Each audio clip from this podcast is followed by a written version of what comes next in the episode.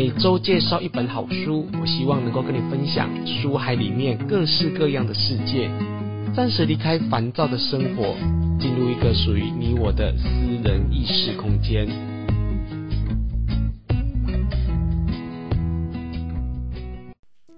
你好，我是雨色。你今天看过一本好书了吗？今天这一集播出时间虽然年已经过了差不多了，但是呢，呃，古人说在元宵节之前都还算是过年，所以呢，于是在这边呢，呃，跟大家拜一个晚年，祝福大家呢在新春的一年呢都可以快乐、吉祥、平安、圆满。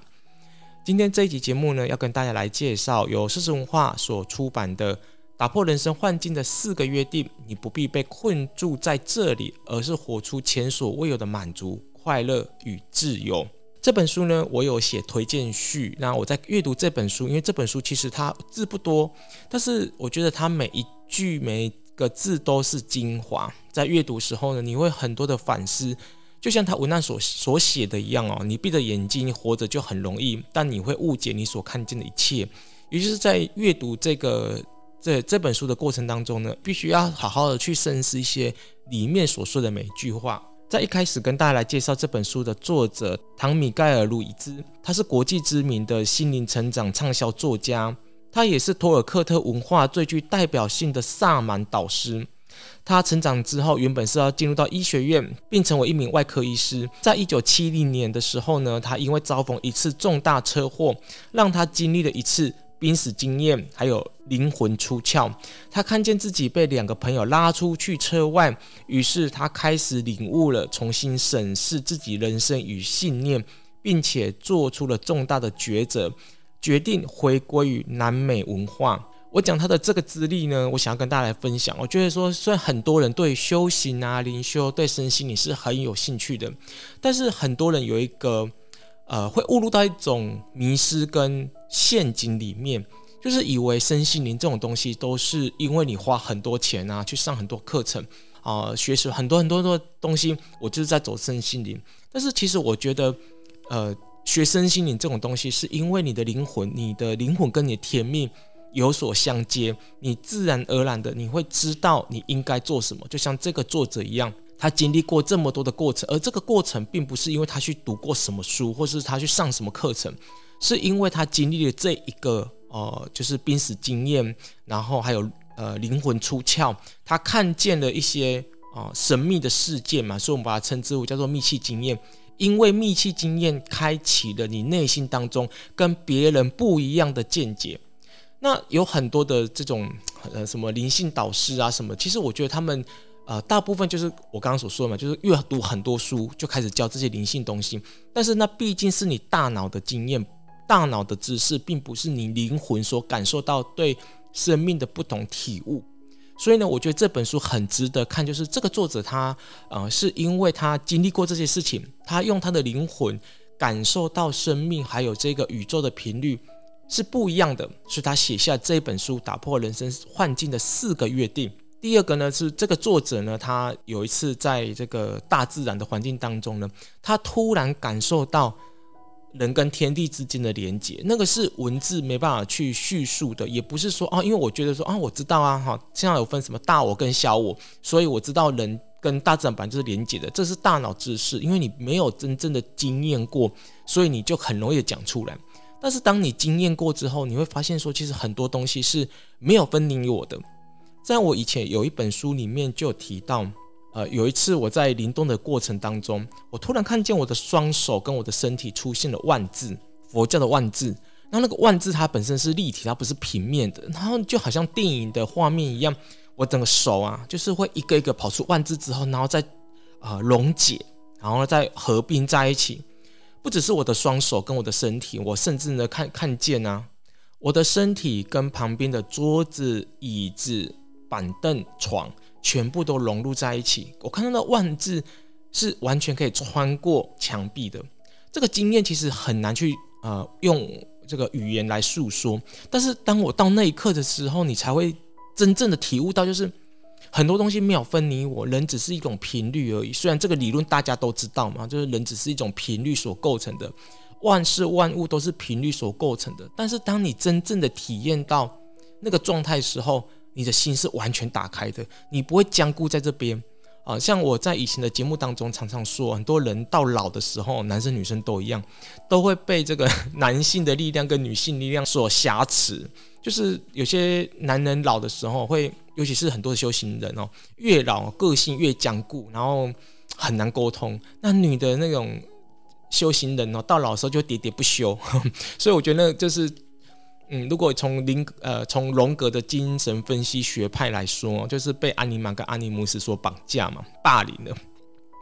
好，那我讲这个就是想跟大家先一开始就先来分享，就是说，诶，这个作者他是真的有经历过一些呃很奇幻的这个这个经验，所以呢，他把这样子一个感受啊、如实的把它写下来啊，写成这本书，打破人生幻境的四个约定。我觉得有时候。呃，我们以为这个人很厉害，是因为他要讲出很厉害的东西。但是有时候，其实是因为他很厉害，或者他感受到一些呃很不一样的东西，他反而可以讲出一些非常务实的、很生活化的，但是却容易让人家疏忽的一些事情。那打破人生幻境四个约定呢？他打破什么？就是履约，也就是你小时候以为这个就是生命的实相的一些信仰。什么叫做信仰？作者说，当你信以为真，而信奉它、执行它的时候，它就是一种信仰。信仰不一定是宗教，生活上的某些的字句或者是言语观念，它通通可以称之为叫做信仰。就好像你生活在一个不幸福的家庭里面，那么你的爸爸妈妈哈就会告诉你说啊，结婚不好啊，结婚很辛苦什么的啊，因为你看到的实相啊就是这样子嘛，就爸爸妈妈。确实在婚姻上面啊，就是经营的不是很好。那么你长大之后，婚姻不是很好啊，或是结婚之后会很辛苦的这个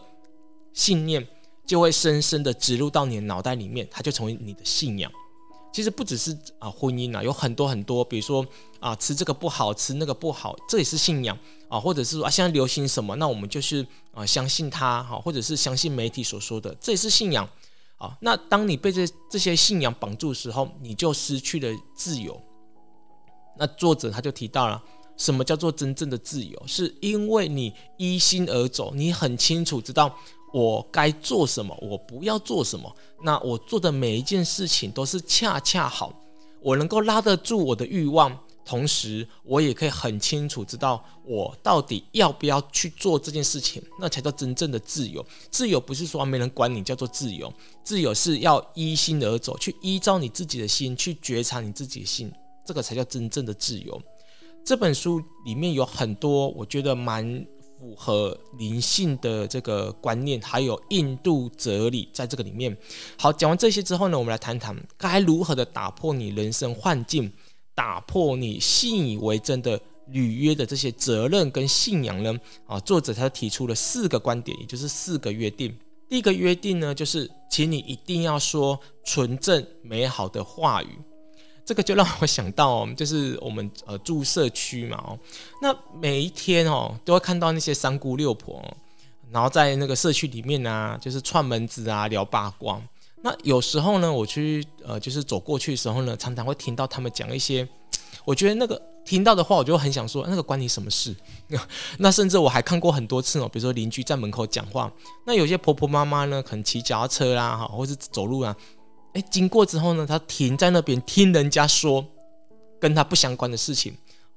那我看到这样的人，就会觉得说啊，这种人你要完全觉醒很困难，而这样人要觉悟很困难。别人讲一些跟你生命没有什么关系的事情呢，你都那么的认真去听了，那你怎么有时间去关照你自己的心呢？那那些流言八卦，大部分也都跟你的生命不只是没有关系，而且大部分都不是太好的。然后，所以我刚好看到这个哦，就是打破人生四个环节，第一个就是你一定要说出纯正美好的话语嘛。其实我觉得这个很困难。我觉得呢，大家可以试着去做看看哦。就每一天呢，一大早起来时候呢，跟你的家人说早安啊，然后呢说，哎，你今天很漂亮啊，或者是说，哎，我觉得你你今天的精神特别好啊，等等之类的。其实我觉得大家就可以从这个简单的话语当中呢，去改变你自己的生命。其实很简单，但是其实很多人做不到。尤其是我刚刚所提到，就是那种个性越老啊，然后很僵固的人哦，你叫他啊讲出一些柔软。呃好的话语哦，其实对他来讲就是好像要割他的肉一样啊。那作者说，呃，言语一旦赢得人们的注意呢，就很容易的进入到自己的心中，改变信念，就好像是魔术师的魔咒一样。一旦你能够认清事实，并且依据心中良善说出纯正美好的话语的时候，负面的信念词语它就不会在你的心中生根茁壮。也就是说，如果你不断不断去练习这样子的话语，一方面也可以证明就是你的心是美好的。如果你的心很嗯、不是那么纯正，不是那么美好，你就不可能讲出这些很好的话语来祝福每个人。甚至你跟别人讲话的时候，都会呃句句带刺。反过来说，如果说啊我的心不是美好，那么你就是反过来从你的嘴巴开始做起嘛啊，就是从嘴巴做起。如果你可以做到这一点，我相信久而久之，你心也会变柔软啊。其实有时候，呃，我自己看很多人哦，在我面前，其实我看到他的灵魂是很坚固的，就好像我之前书所提到的，请问觉醒啊，那本书里面提到，就是很多人在我面前的时候，我觉得他就像一棵树，点空空哈，就是非常的硬。那你说这种要走灵修，不要说走灵修了，我觉得他连灵动都很困难。那说进入到什么密契经验都很困难，因为那个。整个灵魂都是坚固的，那我要打破他的方法，就是叫他先去柔软他的言语，但是他往往可能都要花三五年时间去改变，所以不要小看言语这件事情哦。就像作者所说的，他说语言呢，呃，透过语言呢，我们的思想、感受跟面貌呢，都将以这个语言呢呈现出来，而且呢，它不只是改变你自己。也会会改变别人。同时，当你说出这句话的时候，你曾经被束缚的一些观念啊，你都会把它打破。第二个呢，打破这个约定的方法呢，就是不要认为别人的言语呢都跟你有关系。换句话说呢，就是不要去管别人做什么了啊，这个也是很困难的。我记得我以前我有一个同学。啊、我们有时候会聊天啊，等等之类的。他毕竟那是还年轻嘛，就是十十几岁的时候，我那同学就很喜欢讲一句话，就是“关我什么事”。以前年轻的时候呢，还没有感觉；那年纪越大的时候呢，才真的觉得说，能够把耳朵遮住，不要去听别人说什么。其实我觉得你才能够有时间去好好的关照你自己的内心，很不容易。因为呢，你知道吗？有些人哦，喜欢跟你聊八卦，并不是因为你很好聊，是因为你喜欢听，或者是你不会拒绝，所以你去听这些八卦。那八卦听久了，你就变成是人家的八卦垃圾桶。你所听到的东西都不是良善东西嘛，八卦本身就不是很好东西。那你还把它无止境的接收，那想想，你的心里里面塞住的东西到底是什么？另外一个呢，这个作者他也特别提到，就是说你必须很清楚知道，别人不管说了什么啊，不管他针对你呀，或是说了什么事情，都不要因此就认定说那就真正的你，那只是他自己心中认定你应该长什么样子，跟真正的你是没有关系的。躺着也不知道站的人的腰酸，你就是有很多人都用很轻松的方式去说这个人怎样，那但是他生命过得有比你快乐，有过得比你好吗？其实。坦白讲也不一定嘛。那另外一个就是，我们看别人常常会用很轻松的方式去说你这个人怎样。那如果你不断的不断的去附和这个人，坦白讲，你就失去了活出你自己真正自由的权利跟你的机会了。第三个呢，就是不妄作假设。第三个论点就让我想到佛陀所教的正念。其实我觉得他的四个论点都很像佛陀所教的八正道哦。那不忘做假设呢，就是别人所说的，或者是你眼睛所看的，如果你没有经过证实，你就把你嘴巴闭上吧。所以你只要听到那种啊，我听说啊，或者是有人常常跟你说，哎，我我我一件事情想跟你说啊，你不要去跟别人说啊，或者是呢，就是啊，我们听了什么事情，然后别人就说啊，我跟你讲了，一定是这样子等等之类的，像这些。哦，非经实证啊，或者是不是经过你真正去体悟到的东西呢？你就不要去管它。为什么？因为那只是假设嘛。假设就代表是你是用你过去的经验来去预测别人所做的每一件事情，但是假设往往都是不好的。不要忘了，我们人活在人世间，是因为你的心有很多的苦，而那个苦就是业障嘛，就是卡嘛。那你所假设的东西也大部分是由这些所投射出来的，那么你的世界怎么可能会是真实的呢？你所看这些东西，它就不是三百六十度，它就是直线的。你心中有苦，你所假设、你所看见的就是苦的。如果你的心灵是很快乐跟平静的，你就不会去假设，你不会去假说别人的心灵是怎么样的，因为那跟你没关系，因为你已经做到第二点了嘛。别人所做的跟你没什么关系嘛。最后一项约定，能够让前面三个约定会成为你非常非常牢固的生活习惯，就是无论最好的表现如何，你做的每一件事情，你只要尽力就好。所有的尽力啊，我必须要引用《瑜伽经》里面所说的那句话啦，就是凡事只要尽力，不去期待后果，不去期待结果到底是不是如你所预期的。很多人呢，大部分都觉得，哎呦，我都很认真，而且我希望达到我所要的。但是人生不是玩电动嘛，就是不是每件事情都尽如你意，很多事情就是他有他自己的天命。我记得我我在跟我们的道场里面的义工在聊天的时候。他们常常会有个疑问说：“雨色，你为什么有些话不说清楚呢？或者是说，呃，你给我们那些课题，为什么你都不把这个课题的一些目标啊，或者是预设啊，或者是你为什么这么做？你为什么不把话说清楚，要让我们猜呢？”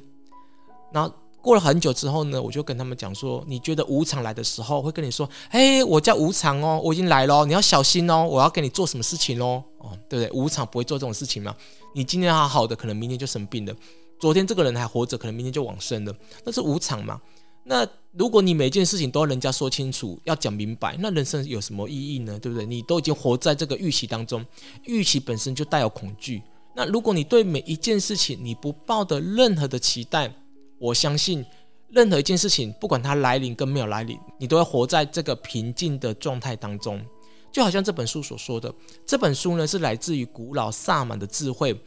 作者以灵感，然后抒发于文字，来帮助人们呢，在现实生活中获得真正的自由、幸福与爱的体验。虽然这本书里面所提的一些观，大家都觉得这太简单了，因为现在的书嘛，都写得很厚，灵性观点都写得很复杂，都绕来绕去啊，然后好像越绕越复杂，好像越越厉害。但是这本书里面所讲的观点，每一段话、每一句，你好好的去反思，而且你去贯彻它。你生命就有一些不同的改变了。改变不是因为你做了什么事情，而是你因为奉行了一些观念，而且你可以跟你自己内在相连接。我觉得这才是真正最重要的。就好像这本书一样，当你奉行了这本书里面所说的四个约定之后，你就不会困在你这个绝境当中，你可以活出真正的自己，然后得到满足、自由跟快乐。这本书由世纪文化所出版，那我觉得这本书呢，呃，很值得跟大家来分享。如果有兴趣的听众朋友呢，可以赶快上金石堂博客来购买。如果说你手边有一些不错的书，值得来分享推广，或者是你是从事出版业的朋友呢，想跟雨色来联络，来推荐一些好的身心灵书，都欢迎跟我联络。那联络方式呢，都已经放在说明栏的下方。那我们这一集节目就先到这边告一段落。我是雨色，我们下次见，拜拜。